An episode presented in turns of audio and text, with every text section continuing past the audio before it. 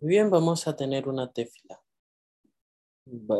Bendito eres tú, Señor, Dios nuestro, Rey del universo, quien nos ha traído hasta este momento, quien nos separa de las cargas de la semana para que podamos tener paz, tranquilidad, descanso, que podamos tener un descanso solo en ti.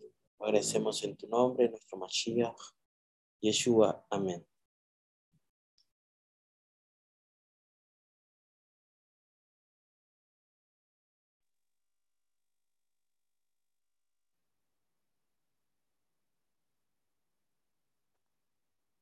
Bien, Shabbat Shalom. Vengan todos. Aquí, después de unos días, ya estamos bien. Ya regresé también. Así que aquí estamos, ¿verdad? Continuamos en todos nuestros estudios. Un placer estar, ¿verdad? Aquí nuevamente estudiando nuestras porciones semanales y bueno, llegando eh, al final, ¿verdad? Del libro de Shemot. Así que este es, eh, es grato, ¿verdad? Continuar viendo cómo vamos avanzando poco a poco y vamos consolidando, recordando estudios pasados y profundizando un poco más o aprendiendo otras cosas nuevas. Así que bueno, aquí estamos en esta allá de Tekudei, ¿verdad? Es la porción número 23, la porción semanal número 23 de la Torá en el ciclo judío anual de lecturas de la Torá. Y la encontramos en Shemot 38-21 hasta Shemot 40-38, ¿verdad? Cuando vemos el 40-38 ya es el último verso del libro de Shemot. Así que este, vamos a ver el texto, ¿verdad? Que comienza en esta porción. Y eh, el texto dice, el Epecudei Hamishkan, Mishkan, Haedut, Asher, Hukat, Alpimo, Abodat, Halevijin, Villat, Itamar, Ben Aarón, Jaconen, Uvexalel, Ben Uri, Ben Cru y Macte,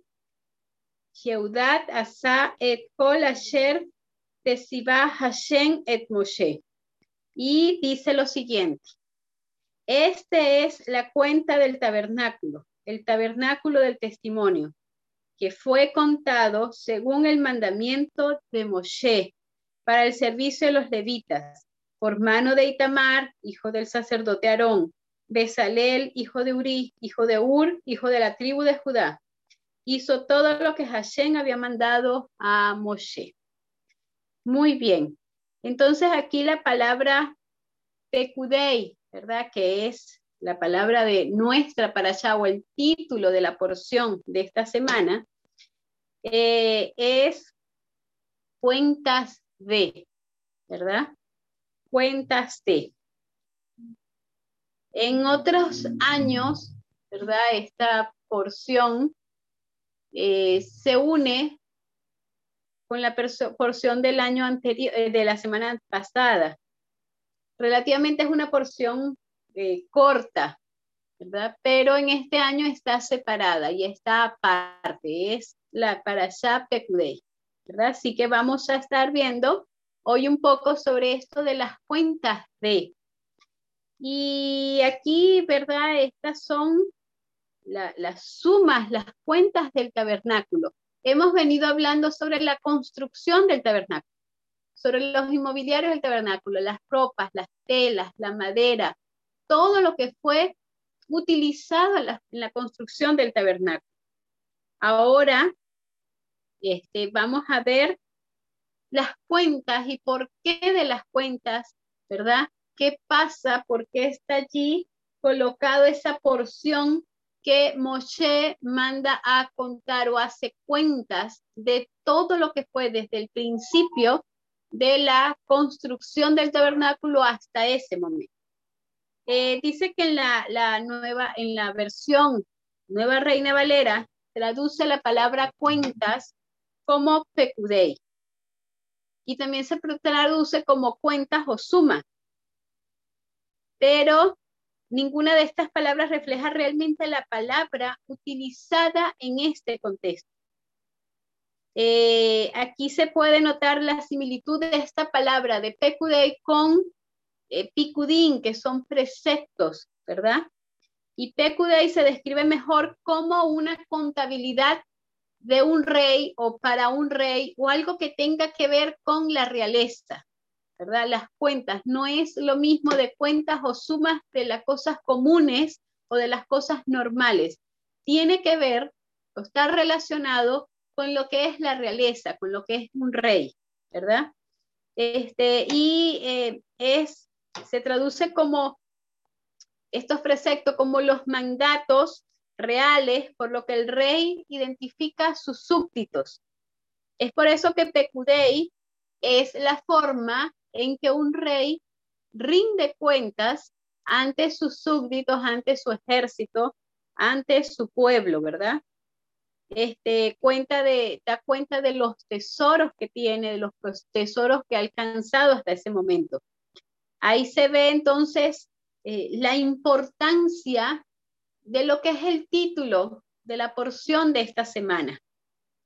Porque en, en esta semana estamos hablando de las cuentas de lo que pertenece al rey del universo. Se trata del Mishkan, ¿verdad? Estamos hablando del Mishkan, del tabernáculo, de la morada del Señor aquí en la tierra, del lugar sagrado que fue este considerado santo y posteriormente el templo también fue considerado santo. Y no solamente lo que fue el Mishkan o el templo, sino también todos los artículos inmobiliarios que allí se encontraban. Entonces, eh, aquí vemos cómo el rey todopoderoso quiso habitar, ¿verdad?, en medio de su pueblo. Y para eso entonces establece o pide que se construya eh, el tabernáculo o el miscán, ¿verdad? Para él morar allí. Y este, vemos entonces que ahora que pasa un tiempo, ¿verdad? Que estamos aquí viendo, entonces Moshe manda, aquí ya por supuesto, Moshe nada hacía sin haberlo hablado, consultado con el Señor, con Hashem. No es algo que a él se le ocurrió realizar, ¿verdad? Moshe siempre estaba en constante comunicación y, y todo lo que él hacía estaba avalado o aprobado por el Creador por cuanto ya lo habían este, conversado. Entonces aquí dice que esta es la cuenta del santuario, la tienda de reunión que fue contada por orden de Moisés. Y fue realizado esta cuenta por Itamar, ¿verdad? Hijo del sacerdote Aarón, por Besaleel, hijo de Uri, hijo de Ur, de la tribu de Judá, hizo todo lo que el Señor mandó a Moshe. Y con él estaba Oiliat, hijo de Aizamac, de la tribu de Dan, artífice, diseñador y bordador en azul, púrpura, carmesí y lino fino. Todo el oro empleado en toda la obra del santuario, oro de ofrenda, fue 29 talentos y 730 ciclos, ciclos del santuario, total mil kilogramos. Y así va, ¿verdad? La plata, eh, todas las cosas, ¿verdad? El bronce, la madera. Si vemos allí, vemos todas y cada una de las cosas que fueron utilizadas. Si recordamos, ¿verdad? Eh, para la construcción del santuario, del tabernáculo, Moshe pidió al pueblo que dieran de lo que tenían. Muchas de estas cosas que ellos dieron fueron de, de oro y de, y de gran cantidad de, de bienes que ellos trajeron de Egipto que incluso le pidieron a las personas y le dieron, ¿verdad? Cuando ellos iban a salir de Egipto. Ellos están dando eh, todo de lo que saliera de su corazón. Recordemos que ya se les había pedido este, una porción, se les había pedido ofrendas específicas, ¿verdad? este, el medio cheque, toda esta cantidad de cosas, pero ahora para esta construcción, cuando fue el tema de la construcción del santuario, se les dejó libre que ellos dieran.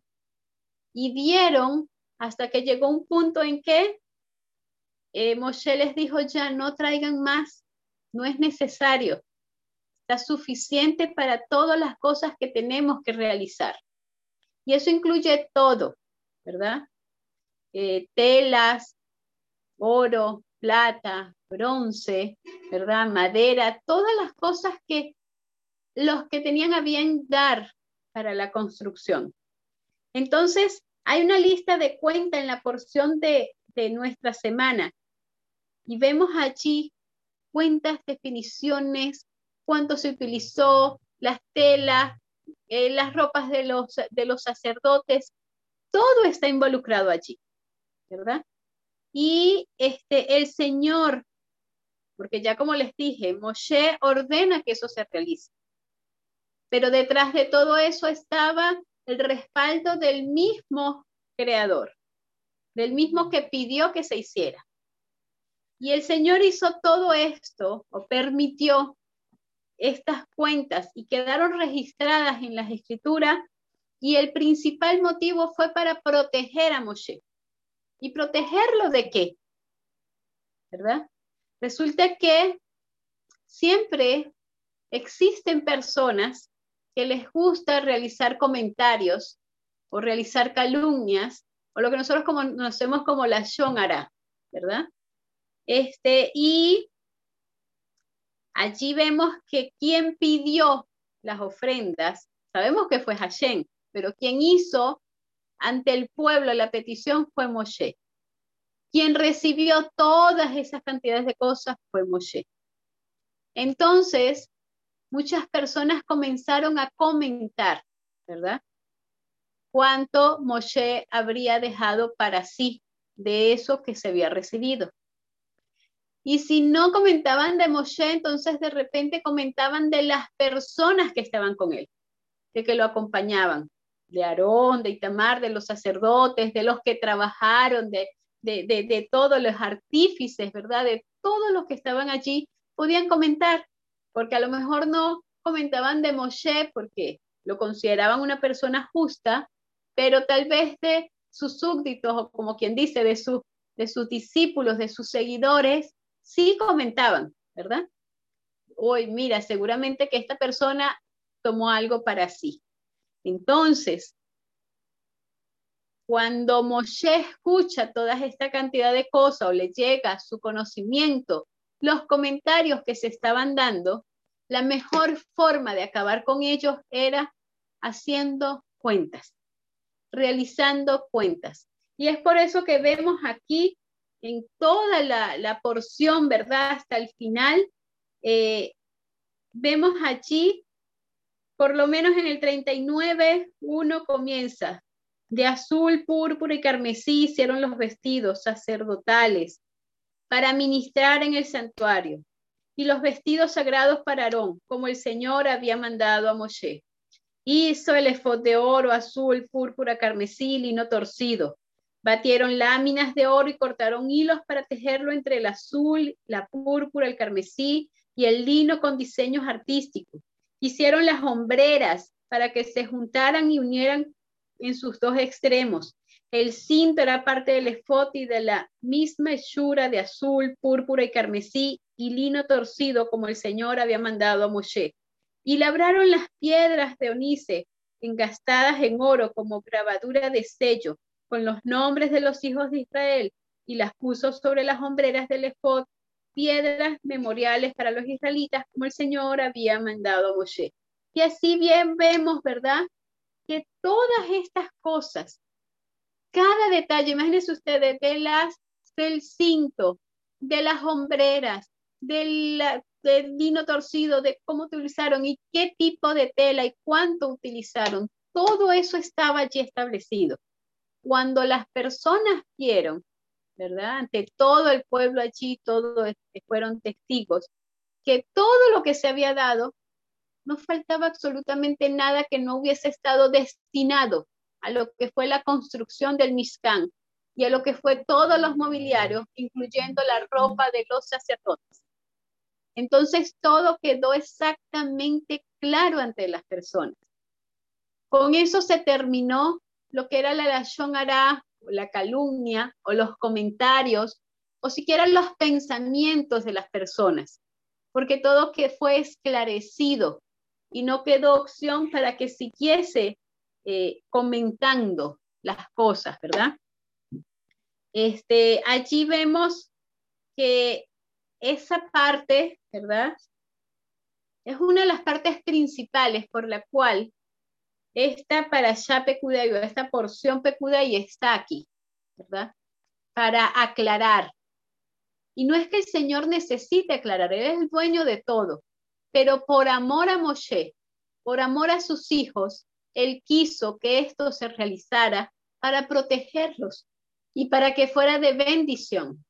Aquí viene otra parte, ¿verdad? Interesante, otra, otro análisis de esta para allá. Y es que las bendiciones deberían de estar, no deberían de ser contadas ante todas las personas. En este caso, fue necesario realizarlo. ¿Por qué? Porque Moshe era el administrador de todo lo que se recibió allí. Y era para limpiar su nombre, ¿verdad? Para que todos estuvieran claros, para que no hubiese comentario o pecado entre el pueblo. Sin embargo, eh, aquí la verajá o la bendición que cada uno de nosotros recibimos de parte de Hashem, ¿verdad? Eh, en esta porción también se nos insta a no contar y hacer estas cuentas como en ese momento Moshe realizó. A veces las personas podrían pensar, bueno, entonces es mejor, ¿verdad? Que yo comente o cuente todas mis cosas, todas las bendiciones, todo lo que poseo, todo lo que tengo ante las personas para que todos sepan lo que tengo. ¿Verdad? Siguiendo como quien dice esta recomendación que aquí Moshe está realizando. Y resulta que en ese caso no debe de ser así. ¿Por qué? Porque existe lo que es el egoísmo, la envidia, los malos deseos, ¿verdad? Y este, por allí podemos eh, crear mm, situaciones de, molestia, de incomodidad, de rivalidad. Por eso nosotros no debemos, eh, dice que la bendición debería de estar oculta, escondida, al menos que sea necesario para comentarlo con alguna persona de confianza, una persona justa, ¿verdad? Que sepamos que eso no va a causar una, una, un acto de, de envidia, ¿verdad? de malos deseos, de malos pensamientos. El Señor nos insta que nosotros nos cuidemos, ¿verdad? Que no provoquemos a los demás a pecar o, a, o a sentirse, ¿verdad? Inferior a nosotros por alguna situación que por allí pueda presentarse, puedan creer, ¿verdad? Siempre debemos de ser cuidadosos y no mostrar todo lo que tenemos ante las personas. Y por allí entonces cuando veía esto recordaba, ¿verdad? El pueblo de Israel en algún momento, fue sequías, ¿verdad? Mostró todo lo que había en su reino. Vengan para acá, vean todo lo que hay, caminen por todos los atrios, por los sitios, por las cámaras secretas, ¿verdad? Vean toda la riqueza que tenemos, lleno de orgullo, lleno de, de tal vez de placer, de presentar todas las cosas que tenían. ¿Y qué ocasionó eso? Ocasionó que luego vinieran a saquear incluso los objetos sagrados del templo. Entonces, ahí de esa lección nosotros debemos de aprender. Si es bien y es cierto que aquí en este momento Moshe dio cuenta de absolutamente todo, todos los detalles, todo, pero en este caso estaba haciéndolo como lo que se llama pecudei, estaba dando cuentas, el rey del universo, de todo lo que había tenido, de todo lo que había sido la construcción de su santuario para su pueblo, para sus hijos, para mostrarles, ¿verdad? de que todo estaba conforme a lo que él había pedido. Si nosotros veíamos allí en, esta porción cuando leíamos, y fue construido y fue realizado conforme a lo que Hashem había pedido, a lo que él había solicitado. Entonces está la otra parte, ¿verdad? Está la parte de cuidarnos, de no exponernos, de no mostrar todo. El Señor quiere que seamos cuidadosos, precavidos, ¿verdad? Y que no busquemos que eso se convierta en un mal para nosotros. Debemos de tener siempre el cuidado de con quién nosotros hablamos, a quién le contamos. A veces podemos simplemente herir sentimientos de los demás, porque a veces tal vez mm, decimos las cosas que tenemos o que poseemos o que hemos logrado, tal vez con, con orgullo, con vanagloria, tal vez, este, ¿verdad? Como, bueno, yo pude lograrlo, yo pude obtenerlo, y eso también puede herir el sentimiento de las personas y hacerlos sentir mal. Y tampoco debemos de realizarlo. Debemos de ser muy cuidadosos. Se nos recomienda que si vamos a, tenemos que abrir, ¿verdad? Como la posibilidad de mostrar lo que tenemos, que sea con, por algo específico, que sea con alguien, ¿verdad? Que sea una persona justa, que sea una persona que, que pueda ¿verdad? Este, analizar y ayudarnos en lo que necesitamos en ese momento. Aquí, eh, de todas estas donaciones, de todas estas cuentas, ¿verdad? Puede haber también una, un aprendizaje, siempre lo tenemos, ¿verdad? De todas las porciones tienen algo espiritual que enseñar. Bueno, tenemos primero que el rey del universo era el que estaba dando cuentas a sus súbditos, a sus hijos, de en qué había sido empleado todas las ofrendas que ellos habían dado. Por lo cual nosotros si somos administradores de algo, en algún momento debemos de procurar siempre dar cuentas a las demás personas que, que es como que dice son los beneficiarios o son los proveedores para que sepan bien en qué se está empleando y que así también nosotros nos cuidemos de que no nos estamos quedando con parte de, esa, de ese dinero, de esas ganancias que fueron dadas. La otra parte es que debemos de tener cuidado de no ocasionar, ¿verdad? Envidia, malos pensamientos, malos deseos, herir sentimientos. Así que debemos de ser muy cuidadosos y no debemos de ir por allí mostrando todo lo que tenemos y las bendiciones que el Señor ha dado. Eso debe estar oculto. Las personas pueden verlas por sí solas porque van a ver, ¿verdad? Que estamos bien, que, que, que, que el Señor nos bendice, pero no a detalle de las cosas que tenemos. Simplemente ellos saber que el Señor está con nosotros y que nos provee de lo que necesitamos. Luego está la parte de que aquí, ¿verdad? En la parte espiritual está el tema de dar cuentas, pero cuentas de qué? De nuestra vida. Ponernos a cuentas con el Señor, ponernos a cuentas con el Creador. Aquí el Señor tiene que este, evaluar nuestra, nuestro ser, nuestros pensamientos. Y nosotros tenemos que, de alguna forma, eh, reevaluarnos constantemente, ver cómo estamos, por qué camino vamos, qué estamos haciendo.